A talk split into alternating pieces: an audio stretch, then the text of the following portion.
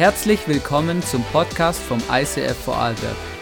Wir wünschen dir in den nächsten Minuten eine spannende Begegnung mit Gott und viel Spaß.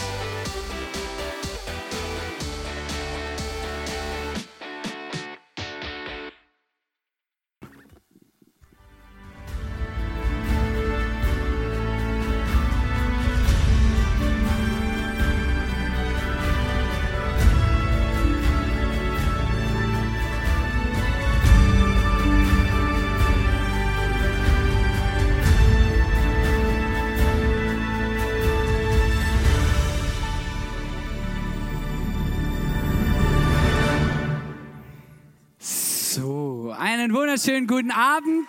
Schön, dass du heute bei uns im ISF bist. Mega cool. Wir machen ja heute eine Christmas Party. Wir machen das zum ersten Mal. Genau, ihr merkt schon, das Setting hat sich verändert. Wir werden hier nachher noch verschiedenste Dinge einrichten für unsere Aftershow Party. Schön, dass du da bist. Und ähm, ist ja mega krass. Wir haben uns Gedanken gemacht ähm, über die Message und ähm, ich möchte euch ein Bild zeigen, das ich diese Woche im Facebook entdeckt habe und ich musste ein bisschen schmunzeln. Genau. Thanks for the iPad, Grandma. Ich hoffe und wünsche mir, dass du morgen keine solche Überraschungen unter deinen ähm, äh, Geschenken findest. Ja. Also es ist doch immer noch manchmal interessant, wie unterschiedlich die Vorstellungen manchmal von Dingen sind und wie schwierig Kommunikation ist. Ja. Ähm, weil doch man, man sagt etwas, man meint etwas anderes und das dann richtig zu verstehen, ist interessant. Aber das Thema, über das wir heute ein bisschen sprechen wollen, ist, ähm, dass Gott mit uns ist. Ähm, in der Bibel gibt es, ähm, also in der Geschichte, wo Jesus auf die Welt kommt, gibt es einen, einen Vers, ähm, wo etwas ausdrückt, wo wir uns heute darüber unterhalten wollen. Und zwar in Matthäus 1, Vers 23, da steht folgendes. Da steht, die Jungfrau wird schwanger werden und einen Sohn zur Welt bringen, den wird man Immanuel nennen. Immanuel bedeutet, Gott ist mit uns. Wenn du die Bibel anschaust, dann merkst du, es gibt ganz viele ähm, Namen, wie Jesus genannt wird. Auch Jesus hat eigentlich eine Bedeutung, bedeuten nämlich der Retter ähm, oder Retter, aber Immanuel heißt, Gott ist mit uns. Ich habe mich gefragt, wieso kommt dieser Name genau in diesem in, diese, in diesem Kontext, in diesem Zeitraum in der Bibel vor, als Jesus auf die Welt kommt oder? Und es hat tatsächlich einen Grund, weil es gibt wahrscheinlich keinen Punkt und keinen Moment auf dieser Welt, an dem Gott so deutlich zeigt, dass er sich für uns interessiert und dass er mit uns ist weil er schickt seinen Sohn auf diese Welt und um vieles wieder gerade zu biegen, was in unserem Leben nicht gut läuft, um viele Dinge zu ermöglichen, die davor unmöglich waren, um wieder eine Beziehung herzustellen und und und. So viele Dinge, die Gott kreiert, nur ähm, weil er uns so arg liebt. Und ähm, ich glaube, an Weihnachten kommt es zum Höhepunkt der Geschichte zwischen Gott und dem Menschen, was es heißt, dass Gott mit uns oder mit dir ist. Und weißt du, ich habe hier so einen, so einen Koffer mitgebracht, der, den habe ich mir von meiner Mama ausgeliehen. Ich glaube, es war ihr erster oder einer ihrer ersten, also der ist schon eine Weile existent, ja. Und weißt du, ich habe mir das so ein bisschen vorgestellt und mir ein paar Gedanken gemacht und gemerkt, wenn wir so auf der Reise unseres Lebens unterwegs sind, dann haben wir ja irgendwie so immer ein bisschen so unser Päckchen dabei. Und ich weiß nicht, ob du dich damit reinversetzen kannst, aber ich merke so, auf der Reise meines Lebens gibt es immer wieder Dinge, die, ähm, die ich einfach mit mir rumtrage. Und ich habe so manchmal ein bisschen das Gefühl, je länger ich auf dieser Reise unterwegs bin, desto voller wird der Koffer. Und desto schwerer und desto anstrengender wird es manchmal auch irgendwie unterwegs zu sein. Und es ist irgendwie noch krass. Und ich frage mich manchmal, wieso ist es so? Und ich glaube, diese Frage zu beantworten, wieso ist es so, ist mega schwierig. Weil jeder von uns hat ganz andere Challenges, oder? Die einen kämpfen immer wieder mit Krankheiten, die nächsten mit anderen Herausforderungen oder mit, mit Versagen oder fragen sich, bin ich irgendwie zur falschen Zeit, am falschen Ort, ähm, im falschen Moment auf die Welt gekommen oder, oder warum ist eigentlich bei mir so, wie es ist? Und weißt du, ich merke, es gibt eine Frage und eine Sache, die wir nicht beantworten können. Warum spielt sich unser Leben so ab, wie es sich abspielt? Aber was wir beantworten können und worauf Gott uns eine Antwort gibt, ist, ob wir diese Dinge, die uns beschäftigen, diese Koffer, die wir mit uns rumtragen, diese Herausforderungen, die unser Leben begleiten, ob wir die, ob wir die alleine bekämpfen, ob wir uns alleine damit rumschlagen oder ob wir uns dafür entscheiden, Gott einzuladen und ihm zu sagen, hey, ich brauche jemand, der mir hilft und ich möchte erleben, was es heißt, dass Gott mit mir ist. Ich möchte es erleben, ich möchte es spüren, ich möchte es sehen. Und deswegen freut es mich ganz arg, dass wir heute am Abend ähm, einen Interviewgast haben, der Zufall so will, mein eigener Bruder ist, aber der uns mit reinnehmen wird in seine Geschichte. Was es heißt und wie sich das vielleicht anfühlt, Dinge mit sich rumzutragen und auch mit Gott in Kom Kommunikation und mit Gott ähm, quasi Dinge anzuschauen und was es heißt und wie er das erlebt hat, dass Gott mit ihm ist. Und das ist mega cool, genau. Ich möchte ganz kurz zwei, drei Sätze dazu sagen. Wir haben das vorher schon geübt. Das war wie bei Markus Lanz. Genau, so im, im, im äh, wie sagt man dem, so im Nachtcafé oder was der, ja, das ist glaube ich nicht Nachtcafé, irgendwie eine andere Talkshow halt, genau. Und zwar, genau, ich möchte ihn ganz kurz vorstellen, genau, Matthias Schmid, ähm, viele sagen Matze, wenn ich mal Matthias sage, dann hat es was damit zu tun, dass ich ihn mein Leben lang schon so nenne. Ähm, genau, ähm, du bist 27 Jahre alt, hast schon viel erlebt und bist viel gereist, aber vor allem wärst du, warst du in deinem Leben schon viel im Krankenhaus. Wir wollen uns kurz darüber austauschen, wieso und warum und wie du Gott erlebt hast. Begrüßt mit mir auf der Bühne Matthias Schmid.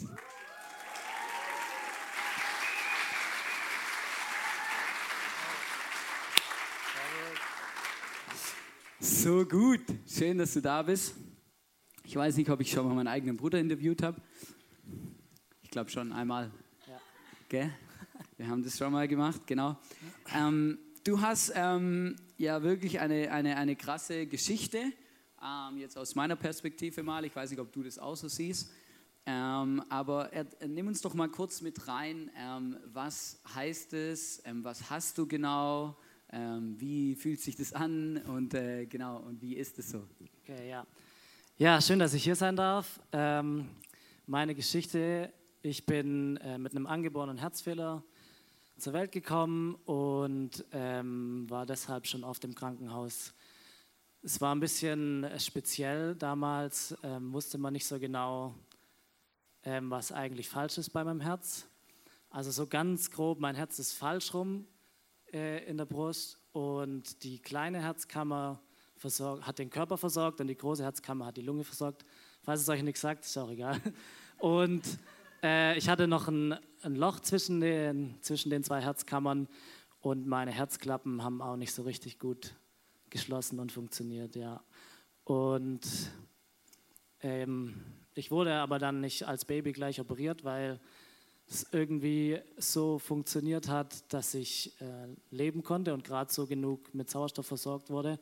Und weil die Ärzte eh nicht wussten, wie sie es operieren sollen, wollen, haben sie mich einfach nicht operiert und dann gesagt, ja, irgendwann wird es halt nicht mehr reichen, wird er nicht mehr genug Sauerstoff haben, um ähm, zu leben und dann müssen wir halt gucken, ob wir dann operieren können oder was dann passiert. Genau, und dann wurde ich mit vier das erste Mal operiert, weil es mir dann sehr schlecht ging und ich ja, einfach unterversorgt war mit Sauerstoff. Und äh, ich hätte so nicht mehr weiterleben können. Und die Ärzte haben dann mal versucht, ähm, das Problem zu lösen und haben mich operiert, aber das hat überhaupt nicht funktioniert. Und nach der OP lag ich dann im künstlichen Koma, weil ich ähm, zu schwach war, also weil ich ja, einfach nicht hätte aufwachen können von der Kraft her und von, vom Herz her. Und ich lag dann eine Weile im Koma und dann hat man nochmal eine andere OP, hat man das nochmal probiert, also Brustkörper aufgemacht, aufgemacht und dann halt ähm, probiert, irgendwie ähm, das Herz zum Funktionieren zu bekommen. Und es hat dann auch irgendwie funktioniert. Und die haben ein paar Anschlüsse getauscht und ich habe einen Herzschrittmacher bekommen. Und ähm, ja, genau. Äh, meine Lebenserwartung war dann, dass ich so mit zwölf wahrscheinlich sterbe, weil man dann in die Pubertät kommt und dann ändert sich sehr viel im Körper und dann haben sie gesagt, das ist so ein kritisches Alter, wo sehr viele, die das überhaupt überleben, dann sterben. Und deswegen hatte ich mit zwölf dann nochmal eine große OP, wo der, wo der Brustkorb, äh, Brustkörper aufgemacht wurde und wo ich dann lang im OP war und man wieder versucht hat, halt alles Mögliche irgendwie hinzukriegen. Ähm, ja. Und das hat auch relativ gut sogar funktioniert damals. Ich habe dann sehr lange gebraucht, um mich zu erholen und war sehr schwach und war auch, ja, habe kaum was gegessen, weil ich hatte so lange Medikamente und irgendwelche Drogen und was auch immer und auch sehr lange nur ein Nutella-Brot gegessen und ähm, ja, habe sehr lange gebraucht auf jeden Fall, um mich wieder zu erholen davon und war dann aber ziemlich fit zwischendurch, so zwischen 16 und 21, 22 vielleicht. Und dann stand die nächste OP an, weil wieder ein Teil, was nicht funktioniert hat, weil es verkalkt war und sehr, so eine ganz enge Arterie, die vom Herz zur Lunge geht, die mich nicht mehr richtig versorgt hat und mein Herz dann noch mehr arbeiten musste wie, wie sonst schon sonst. Und genau, dann hatte ich vor zwei Jahren nochmal eine größere ähm, offene Herz-OP. Und ja, die hat auch ganz gut funktioniert. genau, ja. Und jetzt vor drei, vier Wochen hatte ich nochmal einen größeren Herzkatheter, weil wieder was nicht so funktioniert hat. Aber der hat auch ganz gut funktioniert und ich bin heute hier. Yes, come on. Mega gut. Ja, es ist wirklich krass. Also für mich so, ich meine, ich habe das ja erlebt. Ich ja, bin ja vor dir auf die Welt gekommen, deswegen habe ich alles miterlebt. Manches präsenter, manches weniger präsent. Aber ähm, genau, es war dann schon auch immer wieder interessant für uns als Familie. Ähm, nimm uns doch ein bisschen mit da rein. Ähm, du hast eben in den, in den letzten zwei Jahren hast auch ähm, wieder so eine größere OP gehabt. Äh, wir haben dich da auch besucht in, in Freiburg, genau. Du bist auch immer wieder in anderen Krankenhäusern, je nachdem da, wo die Leute sind, die sich trauen, dich zu operieren, gell? Genau. Ähm, äh, und ähm, wie ist es eben über Überlebenschancen? Hast schon ein bisschen gesprochen, aber so Eingriff, Sicherheit, ähm, auch, auch Routine, oder? Irgendwie du weißt, es kommt wieder, also es wird wiederkommen, ist eigentlich ähm, äh, wenn Gott, was er ja kann, äh, dich nicht einfach von heute auf morgen heilt, weißt du, es wird wieder eine OP kommen. Ähm, ähm, ähm, wie gehst du damit um oder auch Komplikationen? Genau, wie, wie, was macht es mit dir? Ja, also ähm, so die ersten OPs, gerade mit vier und auch mit zwölf, habe ich zwar schon mitbekommen, aber irgendwie, ich habe viel verdrängt, viel vergessen. Aber jetzt vor zwei Jahren ähm, war ich halt schon 25 und irgendwie erwachsen. Und äh, ja, ich habe mich natürlich da noch mehr mit der Frage auseinandergesetzt. Ähm, ja, mit dem Tod einfach beschäftigt. Die OP hat sich schon mehrere Jahre vorher angekündigt. Also ich habe ja gesagt, so bis 22 ging es mir ungefähr sehr gut und dann wurde es halt schwieriger. Also ich war immer noch relativ fit, aber da wusste man schon, man muss wieder was machen. Ja, wenn man, man kann jetzt noch warten, solange es mir gut geht, aber wenn man zu lang wartet, dann ist es schlecht, dann wird sich das Herz nicht mehr erholen und dann ist es zu spät, genau. Und deswegen musste ich schon drei, vier Jahre vorher, dass die OP auf mich zukommen wird und es hat mich einfach auch noch mal krasser an, ins Nachdenken gebracht wie vorher und ich habe mir Gedanken gemacht, ja, wofür lebe ich eigentlich und was fange ich mit meinem Leben an, solange ich jetzt noch lebe. Und ja, ich war schon, äh, ich bin schon lange Christ, habe mich als Kind schon entschieden. Aber das war irgendwie nochmal was, was mich neu herausgefordert hat. Ja, geht's, warum, warum bin ich nicht einfach gesund oder warum, warum kommt es auf mich zu und was hat Gott mit mir vor?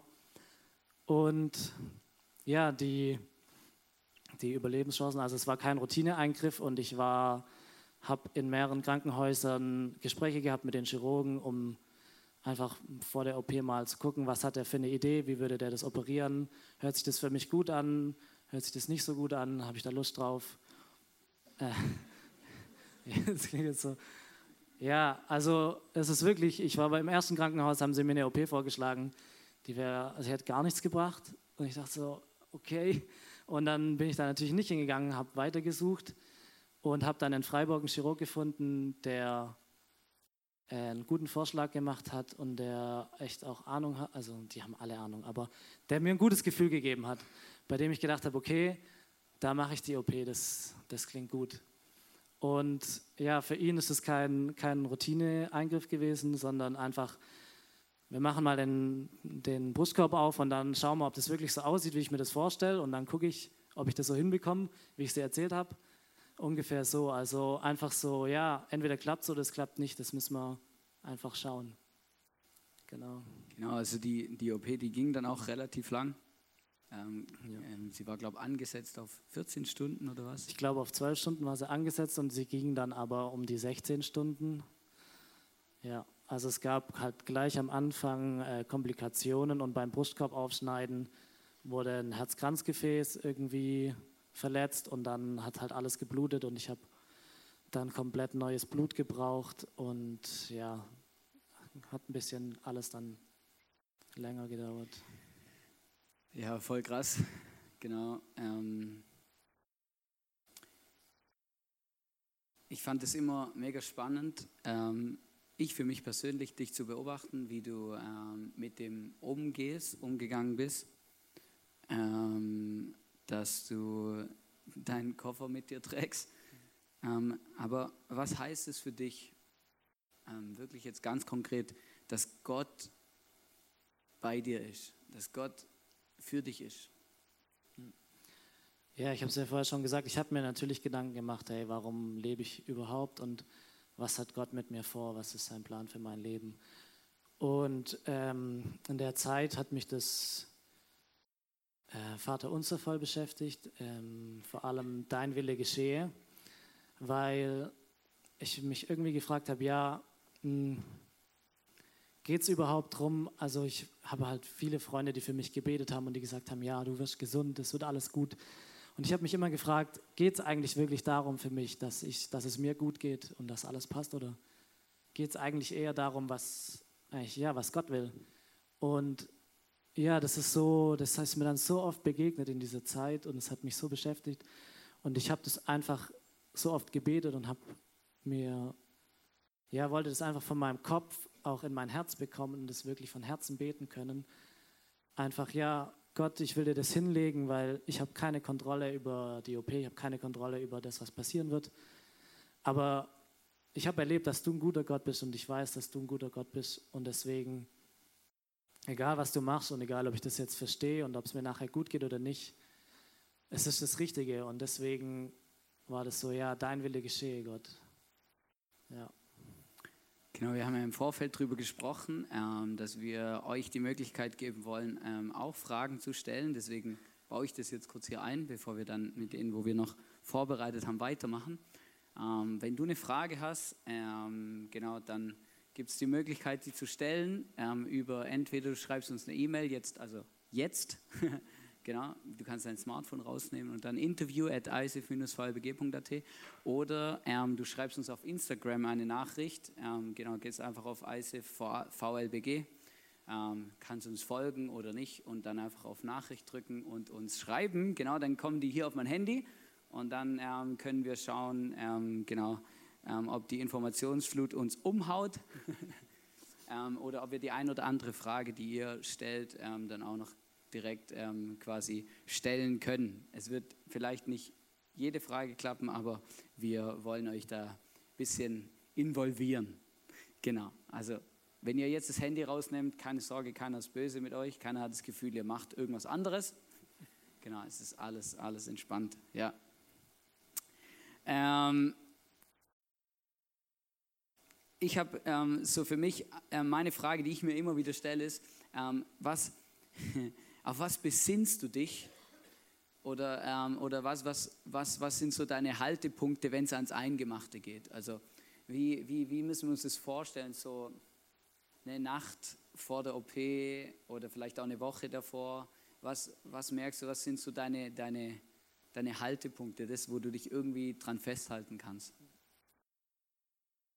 Ja, also auf jeden Fall, wie ich gerade schon gesagt habe, dein Wille geschehe einfach zu vertrauen, dass Gott wirklich das Beste für mein Leben will und ja, einfach mit Gott zu reden, mit ihm Beziehung zu leben und gerade vor so einer OP einfach ihm zu sagen, meine Ängste und was mich bewegt und auch meine Wünsche natürlich, weil natürlich wünsche ich mir, dass es mir gut geht, aber ja, das hat halt nicht die oberste Prio irgendwie und ähm, ihm das zu sagen und dann einfach zu erleben, wie, wie Gott mich ruhig macht und wie Gott mir einfach Frieden schenkt, äh, das ist einfach richtig krass und so einfach ja so cool. Und ich habe das einfach so erlebt, so äh, den Abend vor der OP war ich einfach so ruhig und so gelassen und einfach, ich konnte das Gott so hinlegen und ich habe dann ja, noch irgendwas gelesen, dann bin ich einfach ins Bett gegangen und habe einfach ganz normal geschlafen, richtig gut, bin morgens aufgewacht, äh, ein bisschen zu spät, hatte dann noch, äh, dachte ich, boah, jetzt bin ich ja noch im Stress, ich komme gleich. Äh, und habe dann aber ewig gewartet und es kam keiner. Und erst dann vormittags irgendwann um elf kam jemand und hat mir gesagt, ja, es wird heute doch nichts. Äh, es kam ein Notfall rein und die OP wird auf morgen verschoben. Oder so, oh krass, so eine Scheiße. Ja, was, was soll das jetzt eigentlich? Ich war so, okay, das war alles gut. Und ich war auch ruhig und ich dachte so, hey Gott, irgendwie, jetzt habe ich nochmal so einen Tag vor der OP, den ich irgendwie rumkriegen muss. Aber auch an dem Tag war es einfach so, ich habe mir da null Gedanken drüber gemacht. Es war einfach, es war Frühling und es war einfach so ein schöner Tag. Und ich bin rausgegangen in diesen äh, Krankenhauspark, habe da in der Sonne gechillt und dann kam noch der Hannes mit seiner Familie vorbei und wir haben Kaffee getrunken. Und ich habe einfach nur den Tag genossen und konnte das so abgeben. Also es war, war richtig krass. Und ich weiß auch, dass es nicht ist, weil ich irgendwie so gelassen bin oder weil ich so ich irgendwie besonders bin, sondern weil Gott mir da wirklich, ähm, weil Gott mich da erfüllt und mir Ruhe schenkt und mir das abnimmt, wenn ich ihm das gebe.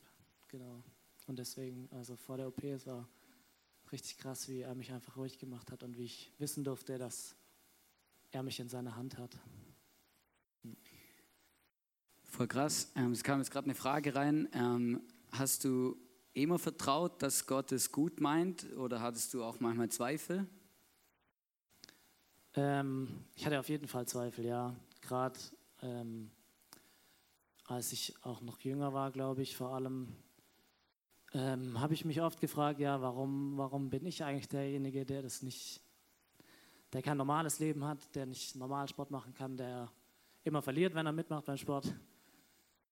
Äh, aber äh, ja, also das hatte ich auf jeden Fall, diese Zweifel. Und ich habe das aber Gott auch gesagt und ähm, wenn uns sowas beschäftigt, dann können wir damit genauso zu Gott kommen wie mit Lob oder mit Freude, weil Gott will mit uns leben und er will Leben teilen und wenn es uns scheiße geht, dann können wir zu Gott schreien und ihm fragen, hey, was soll das alles?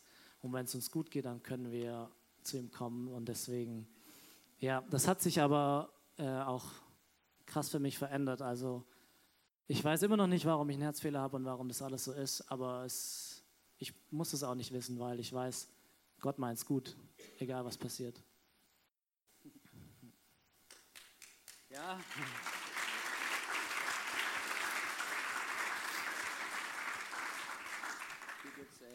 Hier gibt es äh, Fans. Nein, das ist wirklich, äh, äh, wirklich kurz lustig, genau. Ähm, und zwar hat jemand geschrieben Nutella oder Nutoka. oh, also, wer diese Frage wirklich gestellt hat, shame on you.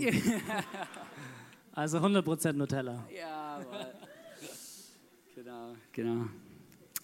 Ihr merkt schon, wir sind geprägt, genau. Ja, es ist eben lustig. Also für alle, In, also für alle Insider oder die nicht Insider sind, ich hatte ähm, vor ein paar Tagen Geburtstag und ich habe so viel Nutella geschenkt bekommen für ein ganzes, für das ganze Jahr, glaube ich, wieder Vorrat, ähm, weil irgendwie die Leute einfach wissen, was ich gerne habe. Genau. Und das liegt ein bisschen in der Familie. Genau. Jemand äh, hat noch gefragt, hallo Matze, hast du während der Operation mal Jesus besonders erlebt oder gespürt? So ein krasses Erlebnis? Ähm, nee, während der OP bin ich unter Narkose.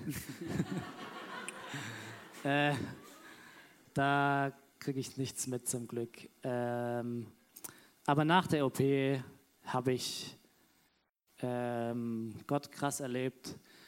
Ähm, ja, also ich war nach der OP noch eine Woche auf Intensiv und es ging mir ziemlich scheiße und es wurde auch nicht besser. Ich hatte sehr viel Flüssigkeit im Körper und habe viel Medikamente bekommen dagegen und es gab keinen Fortschritt, einfach über Tage.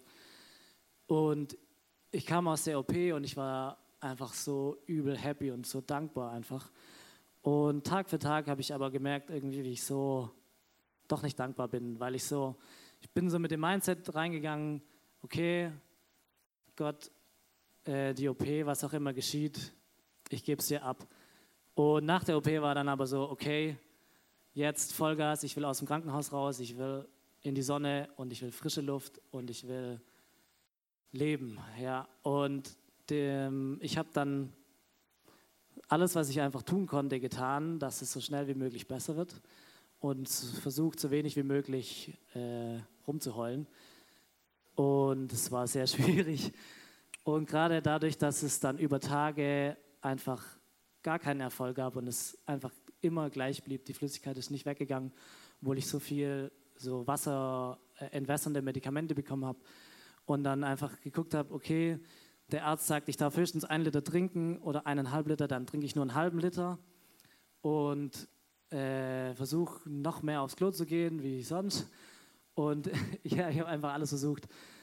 Und es hat mir auch lang nichts ausgemacht, dann da zu leiden. Und ich habe dann auch nachts habe ich zum Beispiel dann noch mehr bekommen von dem Zeug, damit ich halt auf jeden Fall auch einmal äh, pro Stunde aufwache und aufs Klo muss. Da dachte ich auch super, okay. Also, aber ich konnte eh nicht gut schlafen, also von dem her war es nicht so schlimm. Und ich dachte, okay, geil. Und ich habe immer auf die Uhr geguckt. Äh, dann habe ich gepinkelt, habe geguckt, ah, voll gut, halber Liter, wunderbar. Habe versucht, wieder einzuschlafen, hat ewig gedauert. Habe ich zehn Minuten geschlafen, bin ich wieder aufgewacht, mein Mund komplett ausgetrocknet, äh, Zunge so oh, einfach voll, wie wenn man gerade irgendwie Sägspäne gegessen hat oder sowas. Und dann dachte ich, okay, jetzt trinkst du nichts, jetzt tust du nochmal pinkeln. Und so die ganze Nacht durch und ich dachte so, yes, die Nacht, die war geil. Ich habe mindestens fünf Liter gepinkelt. Und wenn die jetzt kommen und dann wird es besser sein wie gestern. Und dann kam die Schwester rein, hat alles angeguckt, oder der Arzt, ich weiß gar nicht mehr, hat gesagt, nee, ist immer noch genau gleich, ist immer noch schlecht. Ich dachte, Alter, das kann doch nicht wahr sein. Und es hat mich so fertig gemacht, also nicht nur die Nacht, sondern einfach die Zeit. So dieses, ich habe so hart gekämpft und ich habe alles gegeben irgendwie. Und es ist nichts passiert. Und dann war ich echt dazu an dem Punkt, wo ich keine Kraft mehr hatte. In der einen Nacht, ähm, ich konnte nicht schlafen, ich konnte nicht liegen, ich habe mich die ganze Zeit bewegt. Ich versucht aufzustehen oder hinzusitzen und einen Film zu gucken. Ja, aber das war irgendwie auch scheiße. Es war einfach alles so, mein Kopf war so voll mit Gedanken und Fragen und allem. Und ich dachte so, oh, das gibt's doch nicht. Jetzt ist alles so gut gelaufen. Gott hat es so geil gemacht und jetzt stagniere ich hier und liege hier rum. Und ja, also ich war komplett aufgewühlt und dann habe ich einfach Gott auch gesagt, hey, was soll der Scheiß jetzt? Nachdem es jetzt so gut lief, geht jetzt hier gar nichts mehr und es wird nicht besser. Warum machst du sowas? Und ich lag da nachher so einfach erfüllt und ruhig und habe so einen inneren Frieden gespürt und so eine Liebe. Und es war so unglaublich krass, wie Gott mich da berührt hat und wie Gott mir gezeigt hat, hey, du Idiot, jetzt haben wir das. Sorry, meine Nase läuft ein ich fange gleich an. Nee, ich fange nicht an zu weinen. Ähm, äh, ja, jetzt, ähm, ich hatte wie so, Gott sagt mir so, ja, du Idiot, jetzt haben wir das zusammen gestartet, du hast mir vertraut und jetzt machst direkt nach der OP wieder dein eigenes Ding. Und chill doch einfach mal. Und ja, so, das hatte ich so irgendwie dann so, wow, krass, okay, Gott, stimmt, es tut mir so leid, ich bin so ein Depp. Äh, ich will mein Leben dir geben und jetzt mache ich doch wieder alles selber. Und es war so ein krasser Moment, ja, wo ich einfach gemerkt habe, hey, ich muss aufhören, immer alles selber in die Hand nehmen zu wollen. Ich muss einfach Gott vertrauen in jeder Situation. Und ich habe ihm einfach gesagt, Gott, es tut mir so leid, dass ich so ein Idiot bin und dass ich es einfach immer noch nicht so richtig geschnallt habe. Ja, und ich habe einfach, es war krass, wie, wie ich dann Frieden hatte und ich konnte da einfach gut schlafen und ich war so voll, am nächsten Morgen hatte ich einfach, ja, es war einfach, ich war einfach fröhlich. Und es war auch krass, dann am nächsten Morgen kam, oder in der Nacht kam noch eine Schwester rein, weil die ja, dann auch, äh, die haben immer wieder Blutwerte kontrolliert und was weiß ich alles. Und gesagt, ja, hey, dein Blutwert ist äh, gerade besser geworden. Ich so, was geht ab? Und am nächsten Morgen ähm, war Visite und die Oberärztin kam rein. Es ist so krass. Und die sagt so, hä, ja, Herr Schmid, Ihnen geht es doch eigentlich ganz gut, oder? Ich so, ja, eigentlich schon. Und hey, also irgendwie so surreal, ich weiß gar nicht mehr. Und die hat so gesagt, ja, eigentlich, Sie brauchen den Sauerstoff nicht mehr, weil ich so einen Sauerstoff noch in der Nase hatte und eigentlich sieht es ganz gut aus, es dauert jetzt halt noch ein bisschen, aber Sie könnten bald auf normale Stationen. Ich dachte so, hä, das kann doch nicht sein. So gestern so alles gleich und heute so sieht alles ganz normal aus. Und ich so, what? Oh, es ist so, so einfach krass, ja. Da habe ich auf jeden Fall geheult. Aber nicht vor der Ärztin, ich habe dann kurz mich. ja. Aber ja, genau, so, hey, Gott ist so krass und so gut. Krass, krass, ich muss ins Mikrofon sprechen. Bin jetzt gerade auch gerührt. Ich sehe ihn ja immer nur im Bett liegen. Und wenn ich ihn frage, wie geht's, sagt er immer gut. Ja. Fast immer. Oder geht so? Geht so, ja genau. Aber wenn er sagt geht so, dann weiß er, es geht ihm richtig schlecht.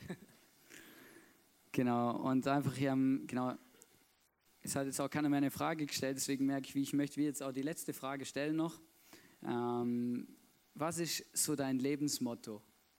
Oder eben du hast, wir haben ja da immer wieder drüber gesprochen und so, und du hast so ein paar Sachen gesagt, die, die mich mega berührt haben und auch, was ich immer wieder, ich persönlich von dir einfach lerne, ist, ähm, äh, einfach im Jetzt zu leben ähm, und, und auch das Leben zu genießen, auch darauf zu achten, was für Lebensfreuden der Alltag eigentlich bringt und so. Das sind alles Dinge, die ich mega von dir lerne, immer wieder und ähm, wo ich mega einfach ja, mega berührt bin und immer wieder irgendwie so, ja, auch einfach staunen, wie du das machst. Aber eben, was ist so dein Lebensmotto? Ja, oder wo du sagst, hey, das, daran halte ich mir irgendwie fest, genau.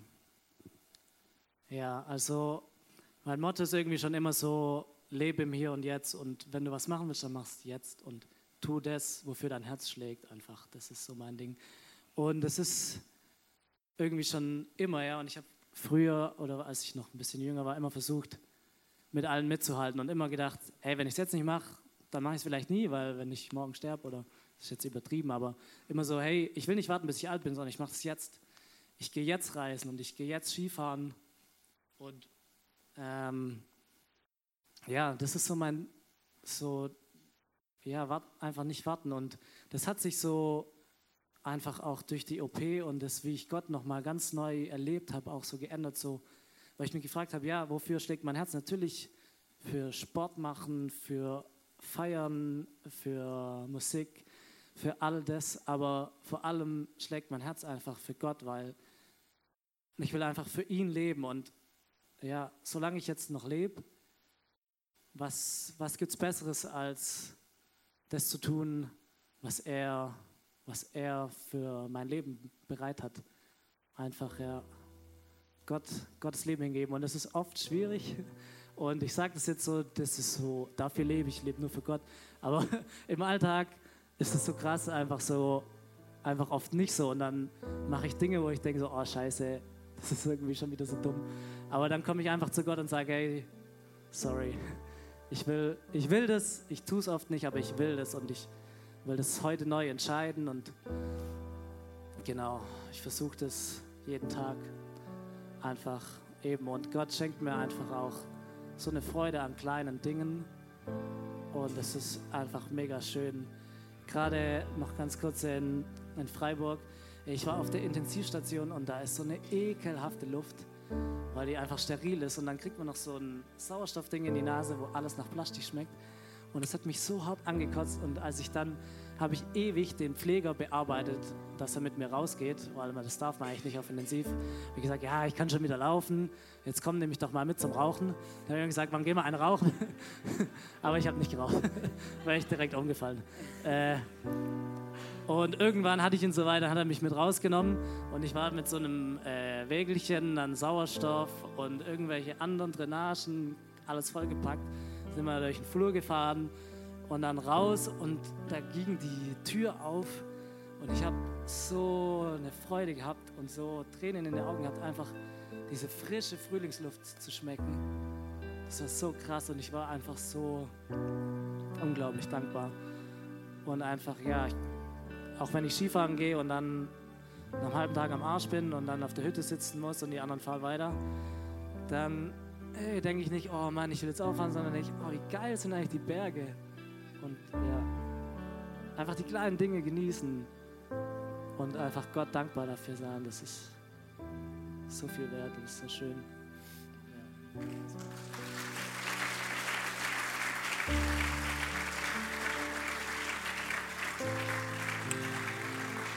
Er hat uns, er hat uns das erzählt mit dem Pfleger und hat gesagt, ja, ich, ich frage den die ganze Zeit, ob er mich mitnimmt zum Rauchen.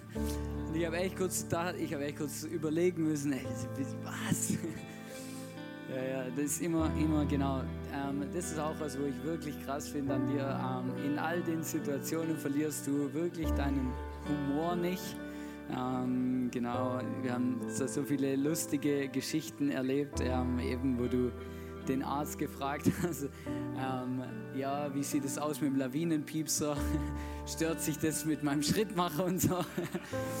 äh, genau, und dann ähm, der Arzt einfach nur so gesagt hat, ja, äh, hat mich noch niemand gefragt. genau, und einfach, ich, ich, ich finde es mega krass, einfach wie du wirklich, ähm, ja, wirklich einfach dankbar in dem bist und das Beste aus dem machst was Gott dir einfach gibt. Genau, ist wirklich, wirklich Hut ab davor. Das ist ähm, großartig. Genau, du hast auch in den letzten Monaten ähm, angefangen, ähm, ja, einfach das wirklich zu tun, wofür dein Herz schlägt. Du hast, du hast eine DJ-Ausbildung gemacht, hast ähm, angefangen, Musik zu machen, Musik zu produzieren, ähm, hast dein eigenes Label aufgezogen. Ähm, ja, du bist dran. Du hast auf jeden Fall dir darüber Gedanken gemacht, hast es gemacht, hast mittlerweile deine eigene Homepage. Du gestaltest deine eigenen Kleider. Du hast selber was an. Heartbeat, genau. Ähm, und hinten, steh mal kurz auf, kannst noch zeigen, eben genau, was äh, hinten ist dein Herz drauf. Genau, hat eine Freundin für mich designt. Genau, hat eine Freundin gemacht. Und äh, genau, du, du legst ähm, zum Teil auf auf Partys, Clubs, überall Mögliches. Ähm, genau, erzählst immer wieder auch deine Geschichte und so. Und ähm, das berührt wirklich mein Herz, auch das zu sehen, wie du aus dem, was du hast und was du bist, wirklich auch das machst, was du machst. Genau, das ist wirklich mega krass. Und ähm, genau, wir haben dann auch gesagt, hey, ähm, ja, wir wollen auch mit dir zusammen worshipen. Deswegen werden wir auch nach dem letzten, nächsten Song, den die Band noch mit uns zusammenspielt, werden wir dann zusammen mit meinem Bruder ähm, Worship machen, nicht mehr mit der Band, sondern mit DJ Worship. Ähm, und äh, genau, ist noch, noch richtig cool. Könnt ihr euch drauf freuen? Ja, Mann, genau. Aber wir würden jetzt gern ähm, einfach die Message und das Interview auch abschließen und einfach zusammen für euch beten. Genau, es wäre cool, wenn wir alle zusammen dafür aufstehen könnten. Und ähm, genau, ich, ich darf dich einfach bitten, äh, Matze, dass du einfach mit uns betest, für uns betest. Ähm, und ähm, genau, ich schließe dann ab. Ja, genau. Also bevor ich bete, noch ganz kurz. Äh, ich bin irgendwie so, mein Bruder hypt mich immer so ein bisschen, aber das ist einfach, ich bin nicht so besonders cool, sondern Gott hat mich einfach angenommen und das so mit ihm zu leben. Also ich, ich bin nicht speziell irgendwie, weil ich damit so umgehe, sondern das ist, kommt von Gott, das kommt nicht von mir. Ja. Und das will Gott jedem von uns schenken, weil jeder von uns ist in schwierigen Situationen manchmal oder auch ist der Alltag allein schon schwierig, aber hey, Gott schenkt uns Frieden, Gott ist immer bei uns. Ja, genau, ich bete. Herr Vater, dafür bin ich dir einfach so dankbar, dass du ähm, mit uns leben willst, dass du mit uns Gemeinschaft haben möchtest und dass du deinen Sohn auf die Erde geschickt hast, damit wir Gemeinschaft haben können. Ja, du liebst uns so sehr, dass du deinen Sohn gegeben hast, Vater, damit wir mit dir äh, Beziehung leben können, damit wir unsere Sorgen bei dir abgeben können, Vater. Und dafür bin ich dir so dankbar einfach. Und ich möchte dich bitten, Vater, dass du das uns einfach jeden Tag neu zeigst, dass du uns berührst, dass du uns das zeigst, dass du uns das spüren lässt, dass wir deinen Frieden einfach spüren können in Situationen, wo wir am Ende unserer Kräfte sind, Vater. Ja, du bist, du bist immer da, Vater. Ich möchte dich echt bitten, dass du uns das einfach immer wieder neu zeigst und dass du ja, uns unsere Augen einfach auf dich richtest, Vater. Jesus, danke, dass wir einen großartigen Gott mit dir haben. Danke, dass du an Weihnachten auf diese Welt gekommen bist und dass, dass Gott mit uns zum Höhepunkt gekommen ist an diesem Moment, wo du uns Jesus geschenkt hast und wir dich kennenlernen dürfen und wissen dürfen, egal wo wir sind, du trägst mit uns unsere Koffer. Und du bist da und du kennst uns, unsere Situation, unsere Momente, unsere Leben, unsere Wege, alles. Wir möchten dir vertrauen von ganzem Herzen. Wir möchten dir unser Leben geben und dir vertrauen, dass du mit uns ans Ziel kommst. Danke vielmals dafür. Amen.